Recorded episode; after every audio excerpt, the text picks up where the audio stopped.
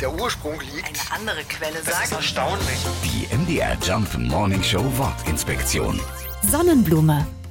Dem Namen unserer Sonnenblume kommen wir durch die Botaniker auf die Spur. Die bezeichnen Pflanzen ja mit lateinischen Begriffen. Und da heißt die Sonnenblume Helianthus, von Helios für die Sonne und Anthos aus dem Griechischen übersetzt Pflanze. Dahinter steckt eine alte Legende. Ein Mädchen soll sich in den Sonnengott Apollon verliebt haben. Der wollte nichts von ihr wissen und sie war so traurig, dass sie sich neun Tage auf einen Felsen setzte. Danach verwandelte sie sich in eine Sonnenblume, die den ganzen Tag ihren Kopf zur Sonne drehte.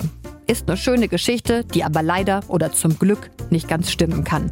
Denn tatsächlich waren es spanische Seefahrer, die im Mittelalter die Sonnenblume aus Südamerika mit zu uns nach Europa gebracht haben. Die MDR Jump Morning Show Wortinspektion. Jeden Morgen um 6.20 Uhr und 8.20 Uhr und jederzeit in der ARD Audiothek.